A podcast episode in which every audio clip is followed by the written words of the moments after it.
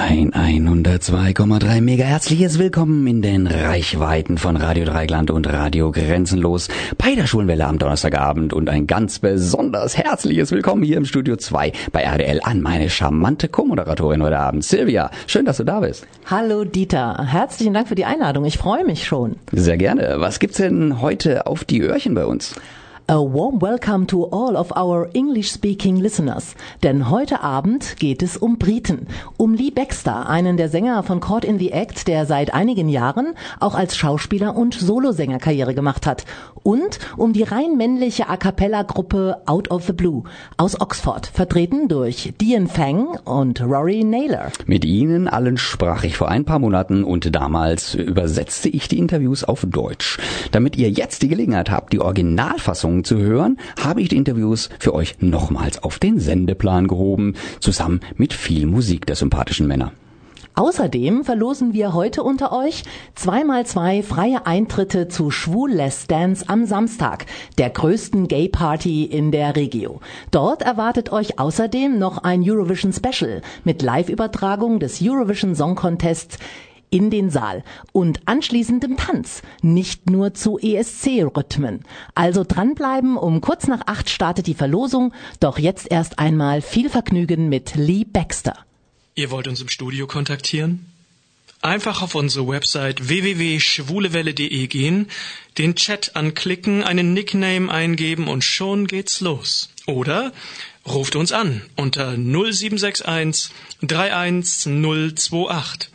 Oder mailt uns unter studio.schwulewelle.de oder aber über Facebook, dort Schwulewelle in zwei Wörtern und schon geht's los. Oder eine Nachricht über unseren Gay Romeo Club, der da heißt Schwule Welle, diesmal in einem Wort geschrieben. On the phone, I'm now connected with a man from another time, from another time zone actually, connected with a man in England. There they have Greenwich Mean Time. Here we have GMT plus one. But in addition, he's a contemporary witness too, and we travel back 25 years from now. At that time, a band was formed to which he belonged. At the climax of success, the band split, but just one teenager generation later, they reunited. This mysterious band I'm talking about was on the front cover of the Teenage Bible Bravo for 23 times. Its name is Caught in the Act. And the man on the phone is Lee Baxter. Hello, Lee. Thank you for spending your time with us. Hello, Dieter. Thank you for having me. Talking about caught in the act, something's crossing my mind. Love is everywhere. My arms keep missing you. Don't walk away, baby, come back. Sounds like a storyline, but also sounds in the ears. Uh, do you sing these lines too in your mind while I'm talking about it, or is it just me? Every day. no, I mean, uh, actually, at the moment, because we're planning our Celebration of Love tour, we've got one on the 2nd of December in Bochum. So we're practicing all the songs and all the hits from the Act. So at this moment, they are going around in my head a lot. They're quite present right now, I can imagine, yeah. I have to ask you something right now, which comes across my mind since 25 years from time to time. How did the band get its name, Caught in the Act? In German, it's like in flagranti erwischt. Right, yeah, good question. I think they'd already decided the name of the band before I got involved, but I know that there were many ideas being thrown into the mix. I think one idea was something like Street Jive Posse. oh my God. I know. I'm so grateful we didn't have that name. And then I, I think somebody, I think it was a makeup artist that we were working with. She's from San Diego, and her mother had suggested the name. I think she saw a film with that name in. And at the time, many suggestions were coming to our manager, Case Van Leeuwen. And for one reason or another, Caught in the Act for him had that magic, and that's why he chose it. And to be honest, I'm very grateful that we have that name now because most of boy bands have the name boys in their name. So, yeah, especially because now we're in our 40s, I think it's good that we don't have the word boys in our name. Or you have to rename like a Backstreet Man or something like that. Backstreet Man, that sounds really dodgy. okay, I understand. You are a lucky guy. but there are several reasons for having an interview with you, Lee. But for mm -hmm. us here at the Gay Radio Schwulewelle, there is an extra special reason more. You are a proud mm -hmm. gay boy or man. Am I right? Yes, I am. Yes, I am. Yeah. Out and proud. Yeah, excellent. Uh, in the 90s, Caught in the Act was one of the most successful boy bands in Europe, just like uh, Take That or the Backstreet Boys we already mentioned, for example. The mm-hmm. main potential target audience for these boy bands were young girls. But mm-hmm. at any time, there were gay fans too. I know that for sure because of my own experience. uh, how was it for you as a gay man uh, to be marketed as a girl's heartthrob? I think at the time I was just so grateful to get the part in the boy band. I didn't really think about the consequences of who my fan base would be or anything like that. I just was so happy to have a, a paid job doing something along the lines of what I trained for. So I went to a drama school that taught you acting, singing, dancing, and then, like all of my uh, fellow uh, students, we just went out into the world and prayed that we would have some success. And many of my friends didn't. And I had a couple of months of not knowing what would happen. But then this came along. And also moving to Amsterdam, I think my priorities were the fact I was going to be living in Amsterdam and going to be earning money doing what I love. Yeah, the fact that it then it was a, a boy band that obviously many girls are into that, I think was uh, secondary. Yeah, yeah, yeah. yeah. Okay. I think yes, because uh, I, I know that obviously uh, for straight boys, this uh, boy bands are not what they like. But yeah, obviously many girls like that, and also, as you say, gay boys find it interesting. Yes, just with the way it is, really. Mm. Many years later, uh, it became public that there were, in reality, gay artists in these boy bands. For example. Stephen Gately of Boyzone, he was in a relationship with Eloy de Jong, and Eloy is a member of Caught in the Act, as you are. Mm-hmm. Did you know he belongs to our family at that time in the 90s? Yeah, yes. Well, not immediately. I was not like introduced to him. hey, this is Eloy, and he's gay. But yeah, he didn't hide it from us. Um, he was he had a boyfriend. Yeah, we just accepted that, and it wasn't really an important thing for us. It was mm. more important what the relationship was with the four of us. If we got along with each other, and if we were disciplined, and you know, we all had a big dream together. So that was the priority. But yes, we we did know. Okay. I tell you right now from the bottom of my heart, congratulations to your coming out uh, belated right now. It's, it's, out, it's yeah. a few days ago. but uh, why did you take such longer time than Eloy? And did you regret yeah. anything? At the time of the band, I was still very much unsure about my sexuality. I, I, had a girlfriend when the band started. I'd been to drama school and I had gay guys hitting on me, but I don't think I was ready to accept that in myself. I buried it very deep and just decided um, this is a choice. I don't want that in my life. I want to be straight. Then the boy band happened, and during the time of the boy band, I came out to myself as being gay. But the manager was very strict with all four of us that we had to be uh, available, uh, young, free, and available. so whether you were gay or straight, yeah. it didn't matter. We were single and available to obviously many young girls, and that's the way we sort of played it. Because I didn't come out myself until I was twenty six or twenty seven, something mm. like that, and I came out to my parents when I was, I think, twenty nine or thirty and then also to my friends and such, my close friends. And by that time, nobody cared in the public because the band had finished mm. and it was not newsworthy really. So I didn't hide it, but nobody was interested. and then obviously when we had the reunion and started to do the TV programs and the radio and become more in the public, I guess I did talk about it with the other boys that I didn't want to lie anymore about it. I wanted to be out and proud. I wasn't going to make a big statement or some exclusive because I just didn't think it was that interesting news. But if somebody asked me, I would be honest. Mm. And for a while, nobody did. So we went along, and then we happened to be on a live uh, breakfast show in Germany. I think we were on it for maybe an hour, eating breakfast and discussing topics. And during that hour, the uh, conversation came up, and that's uh, when I when I said that I was gay, and yeah. So yeah, it was. It just kind of happened, really. Yeah. Okay. It's not not a big deal at all. But, exactly. Uh, you switched from singing to acting when mm-hmm. Caught in the Act split up. How did that came up? Did did it deal with the gute Zeiten, schlechte Zeiten? Do you remember?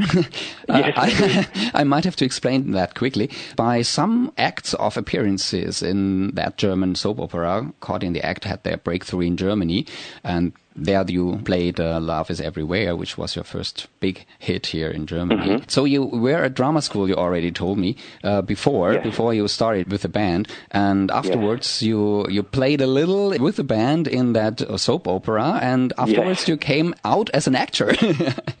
well, um, well, yeah, because I'd already been an actor, as you know, but I hadn't done any professional acting work. I um, had been at the drama school for three years and I got my equity card because it was an accredited drama school. But my first job was Caught in the Act. And then my first acting job was speaking German, which was interesting. And we had a phonetic coach to help us with that. But yeah, after the band finished, I did something in the Edinburgh Festival, a comedy. I joined uh, some people from drama school days. We created a comedy group. And through that, I got my first uh, acting agent in London, even though I was still living in Holland. so that was quite difficult. But then I eventually made the step to come back to London. And uh, I gave up the singing at that time. I decided decided to focus on the acting. And I did go for some musical theatre auditions, but my heart really wasn't in musical theatre. It was more in serious acting. From about 2000, the year 2000 up until about 2012, it was mainly acting when I could get the work that I did. Mm. You just mentioned that you worked at Edinburgh. I was in Edinburgh for a holiday and I had really, really hard problems to understand the locals. Uh, but, but I'm, I'm not good in English at all, so that's why I don't wonder. Your English uh, is great. thank you. Uh, but anyway, uh, do you understand the Scottish? Not always. Uh, one of my best friends is Scottish from Glasgow. Also, my grandfather is from Glasgow. He's passed away now. So I'm used to speak Scottish with people. Yeah. But some accents are very hard to understand. Train spotting, the film Trainspotting, yeah. for instance, I think you need subtitles because I find it difficult to understand myself. Yeah. Um, I think you have to be Scottish to completely understand what they're saying. But mm. I've heard this about people saying, I have a, a friend who's Irish, and when her sister visits and they speak together, I can't understand what they're saying, but mm. when she speaks to me with a strong Irish accent, yeah. I can understand her. But uh, but yeah, that's uh, that sounds good for me. So I'm not so stupid at all.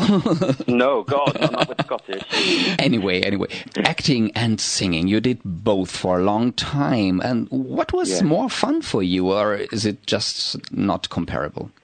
Yeah, it's it's difficult to compare. I went through phases. Uh, when I went to drama school, I was only focused on wanting to be an actor, a serious actor. And the drama school I got into taught you singing and dancing.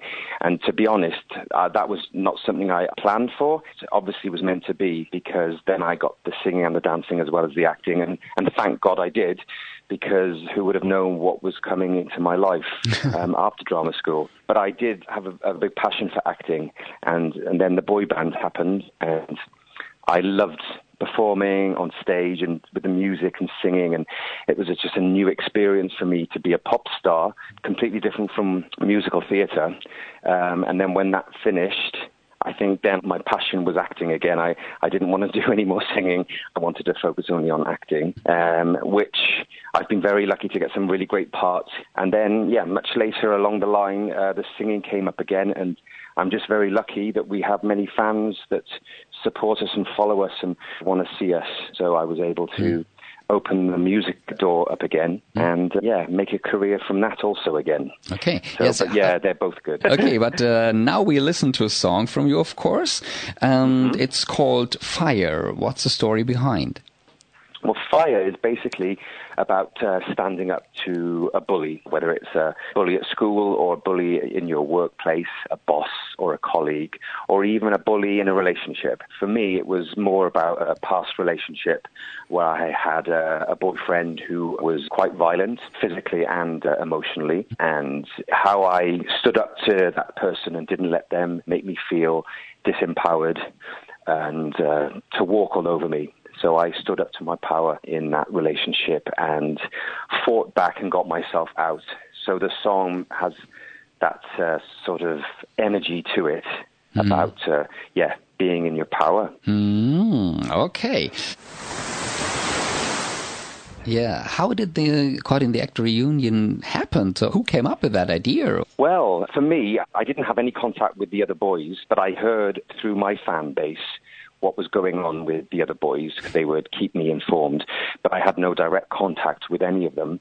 And I was busy with my solo music with uh, my manager and producer, Paul Glazer. And we had a song I was releasing called uh, For What It's Worth. And the lyrics and the text in that song is all about forgiving and forgetting and letting sleeping dogs lie and moving on. And we had a video planned uh, but I remember thinking at the time, this song speaks to me so much about caught in the act, the past with the boys, the fact that it talks about let sleeping dogs lie and uh, let's forgive and forget and move on. So I suggested that we used some footage from Caught in the Act as well as myself. But obviously, for copyright and such, you have to be careful what film you use. But I um, had my old uh, Sony uh, video camera from the 90s, and there was all this footage of Caught in the Act going to Asia and concerts and such. Um, so we put together a video with the footage from my uh, camera and then when we launched the song, we uh, contacted the DPA and said that I was releasing a song and it was all about, you know, forgive and forget to the boys. And I didn't expect it to be picked up as strongly as it was by the press all over Germany and Austria and Switzerland.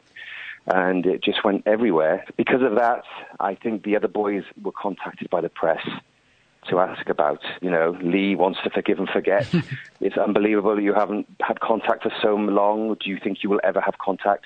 And that's kind of how we we made contact with each other. And we all met the following year. We all arranged to meet in Amsterdam to sit down and not make any promises to anyone, but just to meet and talk. And uh, yeah, that's how it all started. Mm. Yeah, uh, Caught in the Act was uh, constituted of Dutch and British guys. So, in which language did you talk to each other? Um, in the beginning, well, for me, I couldn't speak any Dutch. So it was only English when they, they all speak very good English.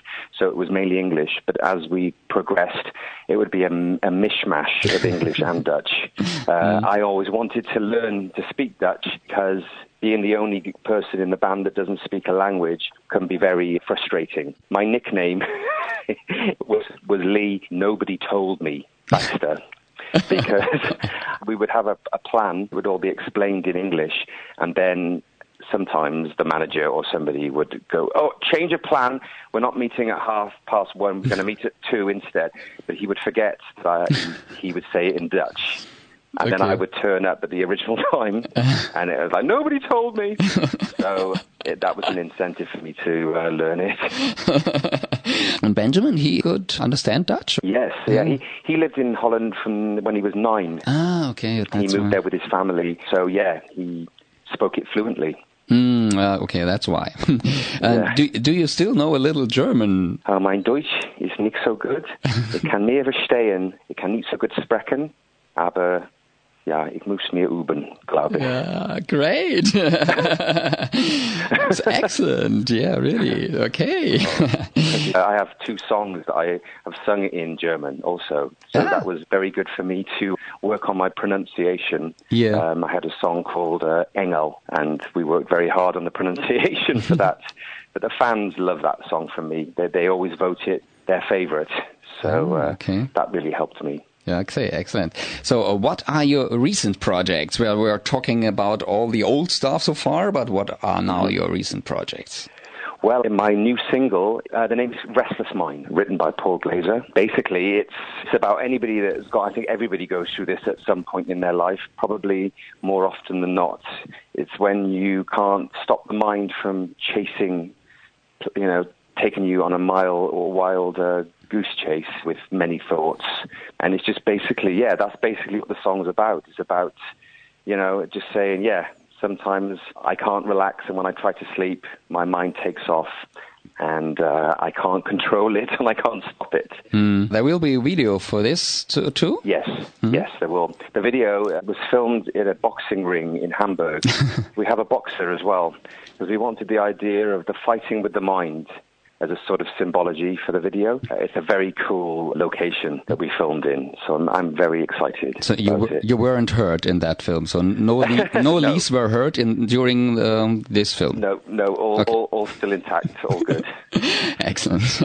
yeah, just a notice for more information, they are available at www.leebaxter.de.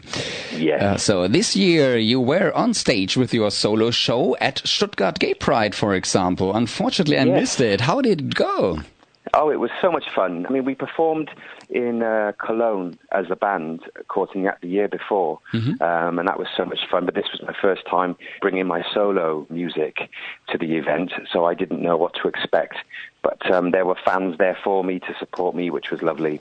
And it was nice to see new people in the audience that maybe didn't know who I was or had forgotten about me, enjoying my music and coming over, and you could see the reaction was wonderful. And those things uh, mean so much to me to see that when I'm on stage and to see the reaction with the audience.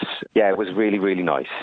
Mm, excellent. So, in your impression, do you have many gay fans? Uh, I assume that at the Gay Pride there were quite a lot of them. but so overall, do you have many gay fans? Yes, it's growing and growing all, all, the time with gay fans. We've been very much supported by Enough Is Enough, and uh, they've posted stories about all of us from the band, and also they've posted my single Rainbow, which was about my boyfriend Jeff. They posted that, which was very, very kind of them. And they also posted Fire, my latest single. And because of that, I think they've opened many doors as well to us. Yeah, on my Facebook page, I see more and more gay people joining, which is lovely. So, what's your Facebook page? Can you oh, just uh, name it? Yeah, sure. It's Lee Collin with two L's, Baxter. We had uh, some talk about uh, the shows already, but uh, what's different between the shows in the 90s and right now, 20, 24, five years later? Is, is there a difference in, in the feeling on stage? No, it's actually, I mean, we were an act, so that was why it's such a great name for us, Caught in the Act, because we were an act. It was the music, but it was the performance that we, we brought to the stage and the reactions and the, the critics that have been and see, uh, seen our shows have been saying this that we do put on a good show. So mm. it's it is all about the act, and that is very much still there as it was in the 90s. We have also medleys that we we perform. Uh, we did do a disco medley and we also did a 90s boy band medley. and this, for the Celebration of Love tours, we're doing a medley of love songs as well. Also, the difference is we get a chance to show solo singers, uh, which we never got the opportunity really in the 90s. We were all performing, but it was together as a group and it was on stage. But this time we're with the piano and it's all stripped back. We did this last year as well, just with the piano, and we all picked a song each. Bastiaan played the piano and then we sang it, yeah, just like a, a live acoustic version on stage for all the fans, which mm. Was very scary to do, but was was wonderful. Mm. So such a good move. So we'll be doing that again for this celebration of love uh, okay. shows. Sounds to be a good idea to watch you on stage whenever you can, right?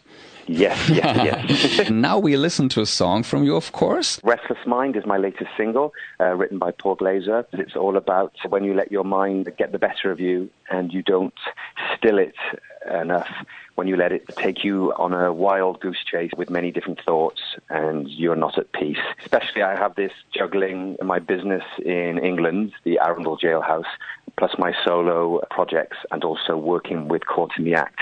So there's three sort of very important careers, I guess I could say, that I work on and mm juggle to try to keep happening. And because of that, and with a boyfriend too, it can be sometimes hard to have a mind that isn't restless.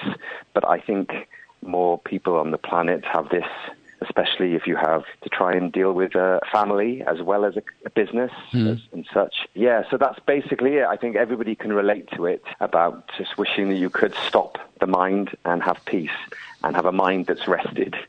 Okay, thank you so much for this fantastic interview. It was a pleasure to welcome. me. Oh, it was a pleasure for me also, Dieter. Thank you. Thank you. All the best for you and your partner, of course. Now we Thank have a little less time for him, but hopefully he will understand and he will support you at any time. and Yes. please let me know when you are here in our area again. Thank you, I will do. Thank you. So this was Lee Baxter exclusive at Schwule Welle Freiburg and now his song. Hi everyone, my name is Lee Baxter. I'm an actor and a singer from England. Now you might know me also from the band Caught in the Act. And for sure you're listening to Schwuli Valley on Radio Dreieckland. Have fun. Das war unser exklusives Telefoninterview mit dem sympathischen Engländer Lee Baxter. Wir sind dran, ihn auch mal direkt vors Mikro zu bekommen. Gleich geht's weiter mit Oxfords Out of the Blue, der rein männlichen A cappella Gruppe mit großem Herz und großartigen Stimmen. Wenn ihr Teil einer großartigen Stimmung werden wollt, dann ruft uns gleich in den nächsten zehn Minuten im Studio an und gewinnt zweimal zwei freie Eintritte zu Schwules Dance am Samstag, der größten Gay Party der Regio. Diesen Samstag mit einem ESC Special mit DJ Robert Sun. Ruft also einfach an, die 0761 31028. Freiburg 31028 und die ersten beiden Anrufenden gewinnen je zweimal freien Eintritt. Schwule Welle proudly presents Oxford Out of the Blue.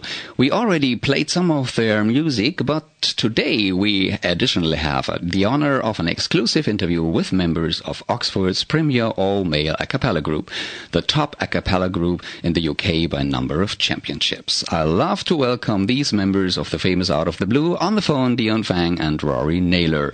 Good evening, both of you. Thank you for spending. Hi, thank you for spending some of your precious time with us.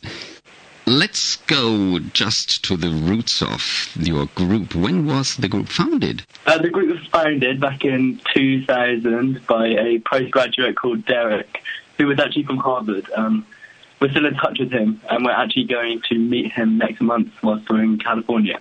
And since when are you joining the group and how did it happen? Let's uh, start with Dion. We hold auditions every academic year to find new members, and that's really important to us because we think of the group like a family, especially because we spend so much time together. hmm And uh, since when are you joining the group? So I joined in 2014 October. And I joined this year, oh, well, last year in September. So, so you are a kind of newbie, Rory, right? I'm definitely a newbie.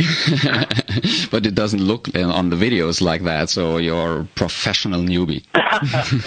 Thank you.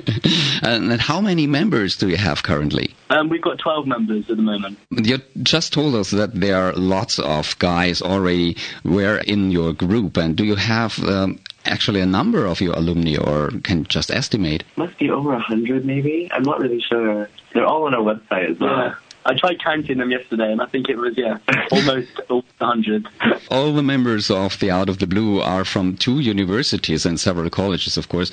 Uh, why just these two? So this group is actually formed as an Oxford University group, but we do welcome uh, members for from anywhere. Any- Anyone who's interested can audition for the group. Oxford Brookes University happens to be the other university in Oxford, so we often have one or two members who are students there. Mhm. Diversity is not just a word at Out of the Blue.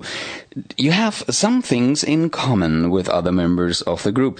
You are all guys, young guys, students, and love to sing and perform. But the diversity starts with the subjects of study. What's yours, Dion? So I'm doing a, a master's in law called the Bachelor of Civil Law at Oxford. And I'm a first year medicine student. Okay, so obviously there are not just music and art students in your group. Which else? We have everything, really. We have biochemists and historians, mathematicians, linguists, and um, we've actually only got one music student. He's our president, Sean.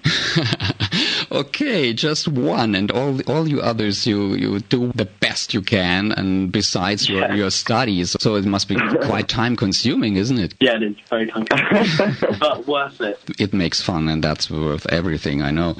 So, but the University of Freiburg uh, has about 25,000 students, some drama groups, even a musical group, but no a cappella boy group at all. I call that a pity, and what can we do? I think that's such a shame. A cappella is such a good way of getting into performance and music. It's so much fun, and it doesn't take any resources to start a group. So hopefully, if anyone's interested, they should just start a group and see where it goes. Just look for some people and sing with them. Okay. Unfortunately, I can't sing, but maybe I find someone who, who can be some kind of starter for these careers. Yeah. Which registers are represented in Oxford Out of the Blue? So we have um, the baritones and basses, but to me and Dion are probably, and I'm basically the range of a female soprano, and Dion is about as low as you can get. That's really funny. Please give us an impression. Uh, would you sing a little tune or showing us your special voices? I'll, I'll sing. I'll sing my highest note. Okay, you ready? Oh. Um, yeah, and I decided to go. wow, I have to tell you that all technique stuff here just exploded. So, uh, so and all all the all the glasses in your room are still alive. The windows Yeah, and, and yeah, we perform. We you know we had that really high note. yeah, I, I think that will happen someday. That some glass will break with with this noise. so take care when you're socializing. Not sing too high, Rory. Otherwise, the glasses will just break. Uh, by the way, do you socialize outside uh, of the rehearsals and the plays? Yes, absolutely. We see each other nearly every day. We're often at the pub after rehearsal. We grab meals together. We go on nights out together. We hang out in, in each other's rooms. Do loads and loads of stuff together. We also go on tour every vacation. So we're really accustomed to being with each other 24-7 and supporting each other as a family. I think that's something really special, especially considering how busy and frankly quite isolating uh, life in Oxford can be. So It's really nice to have this family unit. Yes, you call it family. That was just the word I, I was thinking of when you were telling this. Yeah, some kind of second Yeah. second family of bros. Yeah, yeah. Yeah, and one of the main things are, of course, the songs. And uh, a cappella means songs performed without any instruments. And some of your songs just don't sound like that. Uh, how does that work? we try to experiment with different sounds and styles. So we've got um, have at least one beatboxer who's very good at mimicking any sound that you ask him to. Who is it? Who is the beatboxer? His name is Ben Morris. He's Yeah. a, he's also a fresher doing math.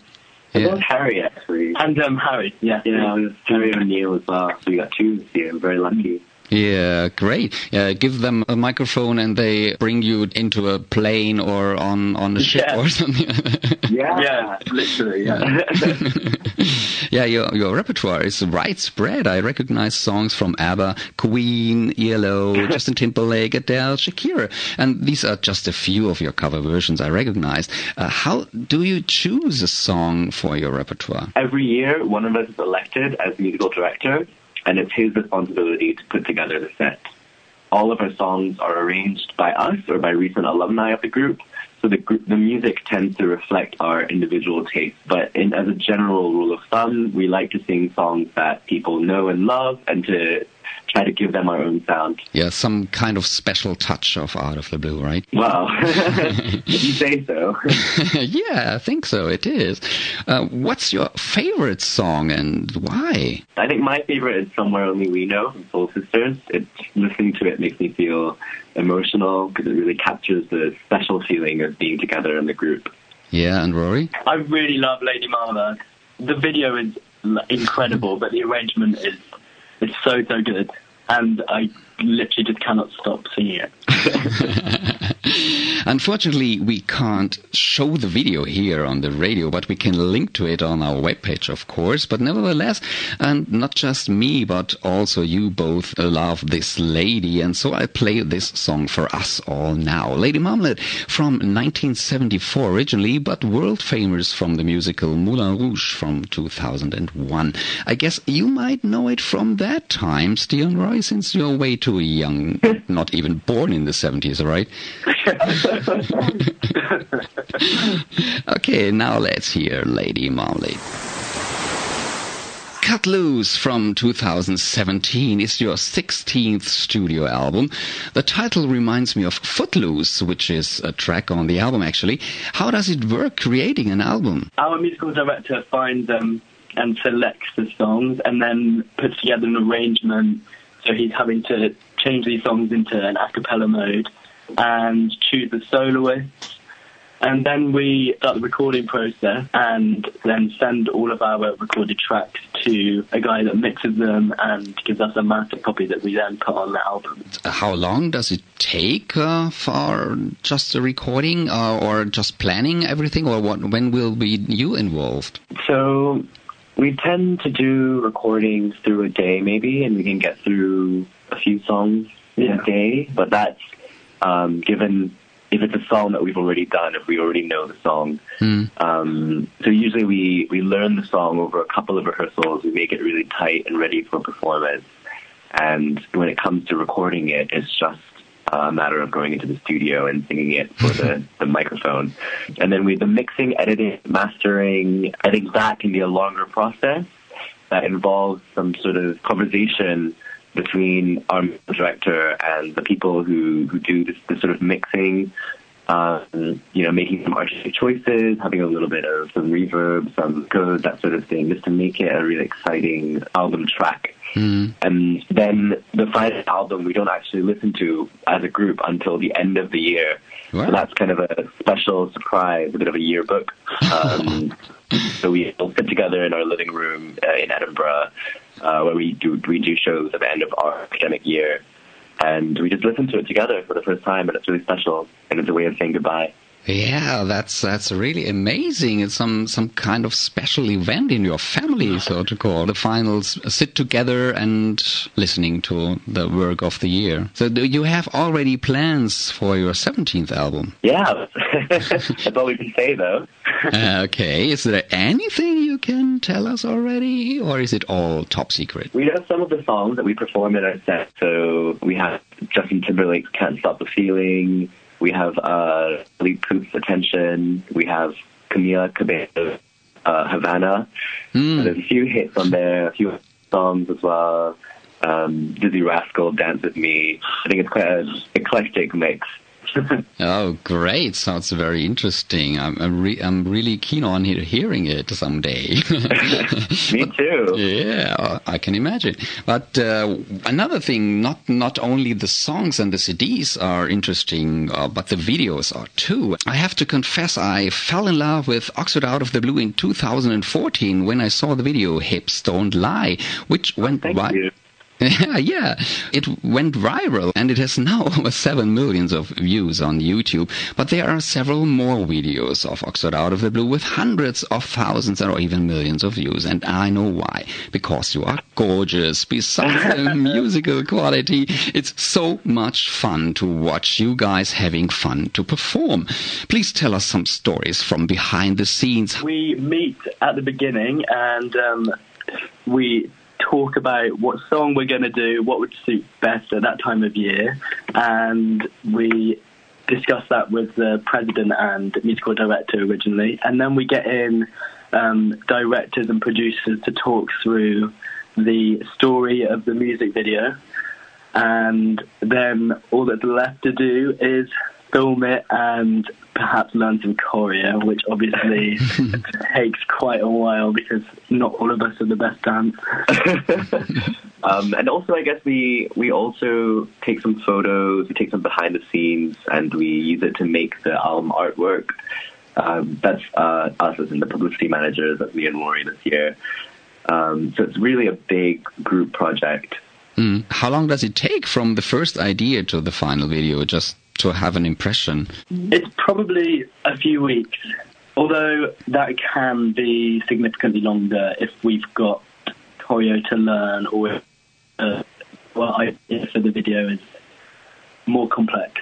Yeah. So particularly the Christmas video tends to be a longer process. Yeah, but the actual filming takes place over like one or two days, maybe. Mm. Um, it's just a lot of planning and logistics and costumes and location scouting and um, storyboarding and that sort of thing.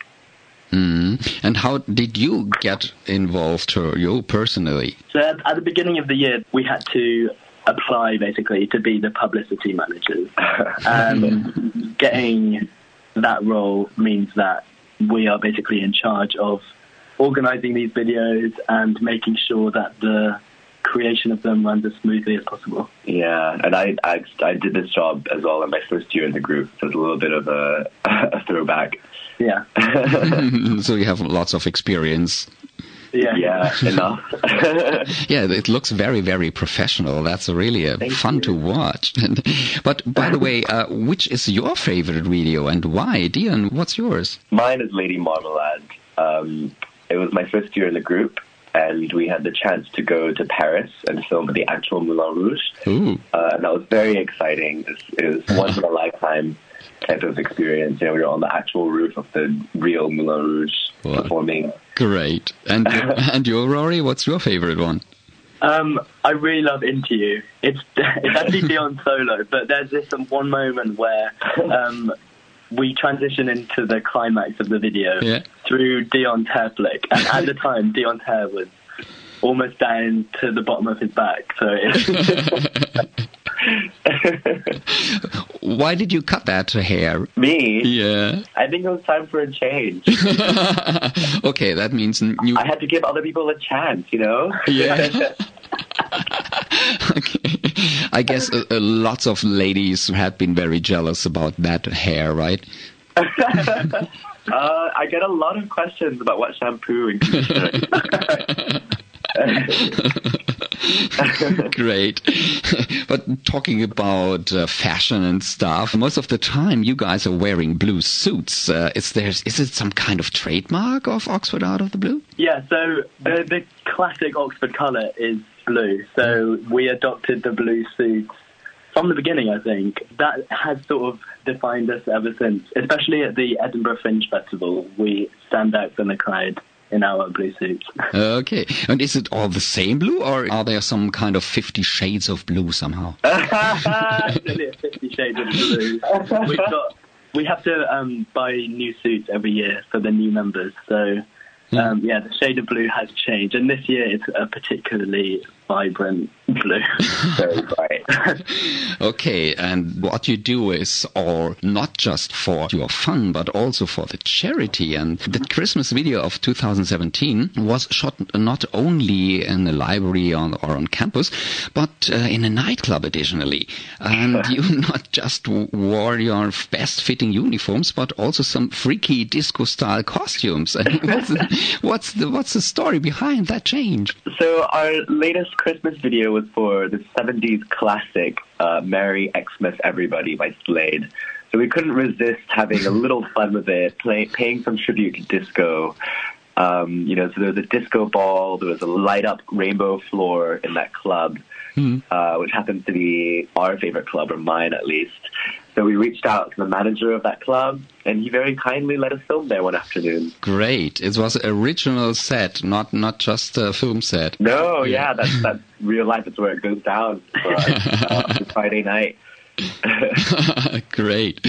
So uh, there's so much fun and love spread in all of your videos, hugs and kisses. I remember you, Dion, in one of the Christmas videos. You are fixing a Christmas tree ball with a picture of two guys. Who, who was it actually? So that's Jack and Joel, Jack Remington and Joel Fischel.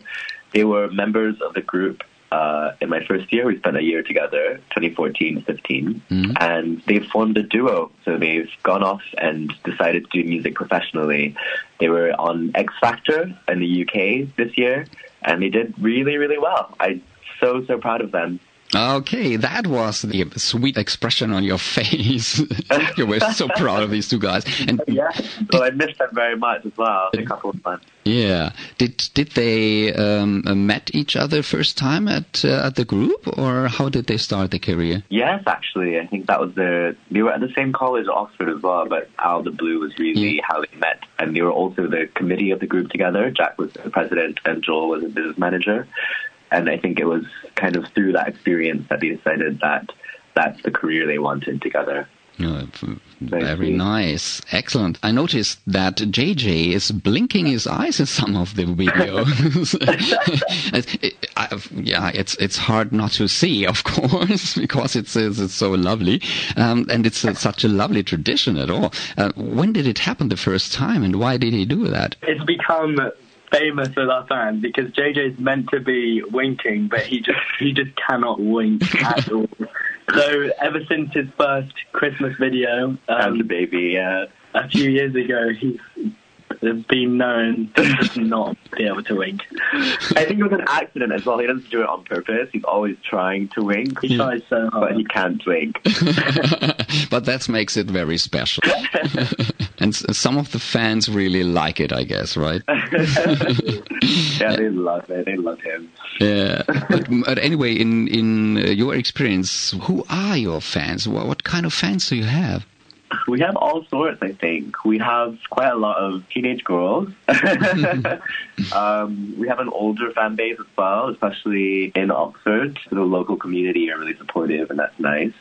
Uh, lots of families. We get a lot of attention from the gay media sometimes, and just lots of a cappella fans. So it's a big sort of mix. Just anyone who I think it's quite a universal thing. Yeah. Um, a cappella. So it's we were very lucky to have support from lots of different types of people. Mm. So when you're on stage, yeah, I would just want to know how many wedding proposals do you get in an in an average month? We don't get enough. What a shame! I'm, I'm single. Just I'm still single. Putting it out there. Anyone is interested, please text me. I used to actually say that in the in the Edinburgh show uh, in 2016, and I would get some some offers. Yeah. Sadly, none of them has come through. So if anyone's listening, still single. Ju- just give these two two nice guys a wink when when you are interested, right? all, all, all of the listeners now, try to wink, try to wink, try try the best, try the hardest, try it. but uh, uh, or or bring some plushies. Uh, or yeah, we accept gifts. Take big good. Nah, I'm joking. yeah, un- unfortunately, unfortunately, that tradition is a little bit now in the background, uh, throwing pl- plushies at, at, at your stars, uh, because all, all the people have have their mobile phones in, in their hands and they can't, can't throw. Otherwise, they mix we it up. actually do get um we've gotten brownies before and like little cupcakes and just really sweet things cards sometimes Yeah. um it's very very sweet to some of the fans at, at our shows they they it's really nice to feel the appreciation in that way as well Excellent. In some of your videos, you don't wear shoes. Why don't you? We normally don't wear shoes when we're performing on stage, partly because um, we don't want to make very much noise when we dance, and some of us are very, very heavy-footed, um, and partly because uh, it's more fun, and it's become almost a tradition, just like our blue suits. It's blue suits and socks. mm. Hmm. okay, yeah. Talking about the stage performances, what kind of performances do you have? we do everything from flash mobs to hour long concerts we just we love what we do and the rationale ev- at every performance is to try and include everyone in that energy during the show. Um, so you know we'll put a lot of work behind the scenes into the musical and visual elements but we don't want that to be something that the audience notices. Um, we know we've done our job well when people come out of the show grinning and saying they had a great time i think that's the most important thing Hmm. You already told us a little about the choreography. Um, yeah, it seems one of the hardest things to do when you want to perform. Uh, I, I just speak from my own experience, of course. uh, how does it work? We usually have one of our members, and this year we are especially lucky because one of our members, Tom, is actually trained in dance and trained to a really high standard. So he's able to um, choreograph what we do and teach us really well. So we're lucky this year. And um, or he's unlucky because the rest of us are not often very good at dancing. We don't we don't test for it at the auditions or anything. it's a bit of a bit of a mixed bag every time. yeah, okay, but uh, that makes it special. Yeah, and it's all about energy. Yes, it's all about energy. All right. Uh, what What's the most fun for you per, uh, personally, performing on stage or recording a CD or to tape a video? I think there's something special about being on stage. There's that amazing feeling of uh, connection with the audience, delivering a physical performance. I think nothing can top that. Mm. Rory? Uh, I really like the whole process of making a video and releasing it. It's really stressful and hard and a lot of work, but when you press the upload button on YouTube and watch all of the appreciation come in, um, and it ends up being a capsule of all of our memories from that video, and I can tell that the videos are going to be really important to me well when I'm older and I haven't seen these guys for years. Yeah, yeah, yeah sure, yeah, yeah. Then experience on on the stage is live and and it's now, uh, but the video is forever. Yeah, yeah.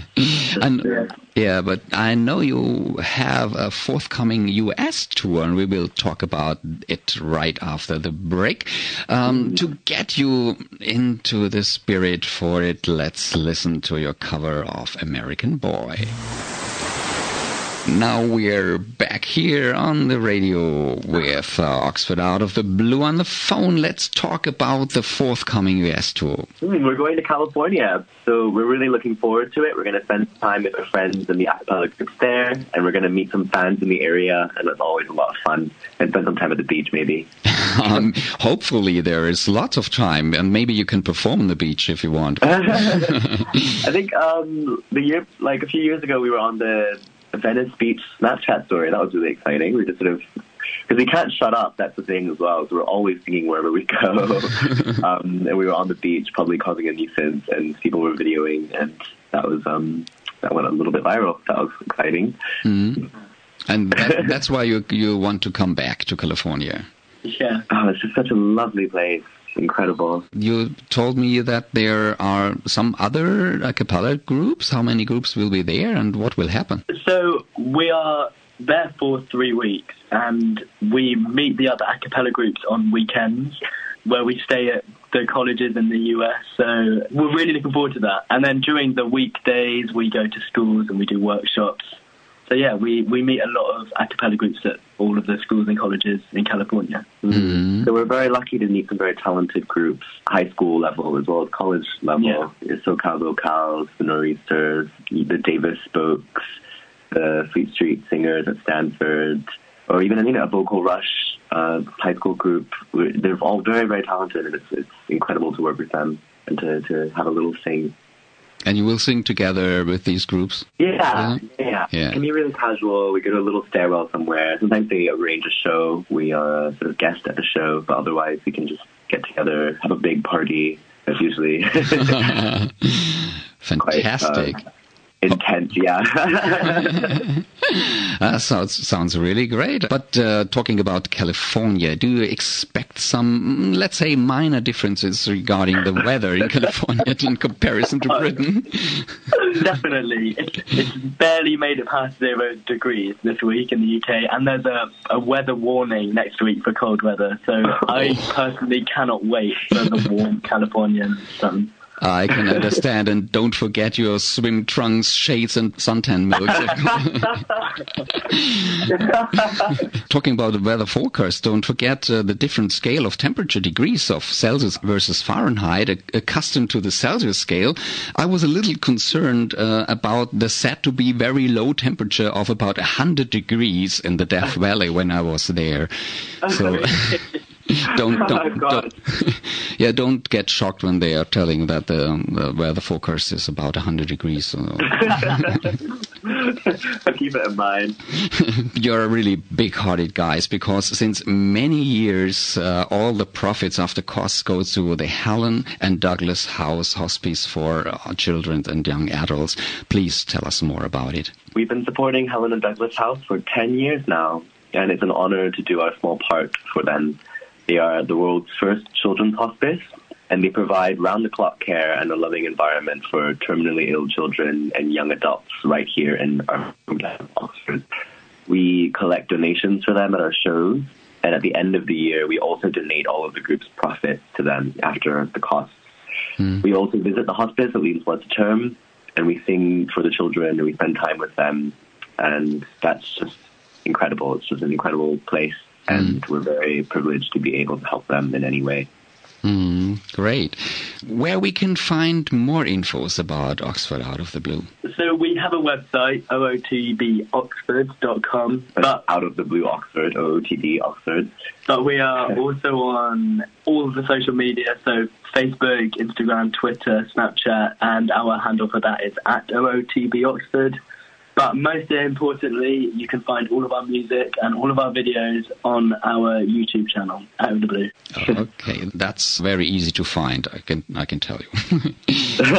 un- unfortunately, your CDs are not available out of the UK, but uh, there are other ways to listen to or even to buy your music. Can you tell me which ways? Yeah, so we have of course, we have the big music videos on YouTube, but we also have our albums available for streaming on Spotify and Apple Music.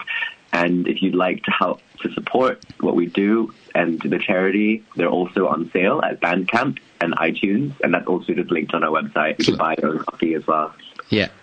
Excellent. We are a German radio, and that's why I have to ask you this this question. Do you know any German phrases or words? Then this is the best time to let us know. Telling um, my friend about this interview a couple of days ago, and she said, um, "Did I know the word Kartoffelbrei.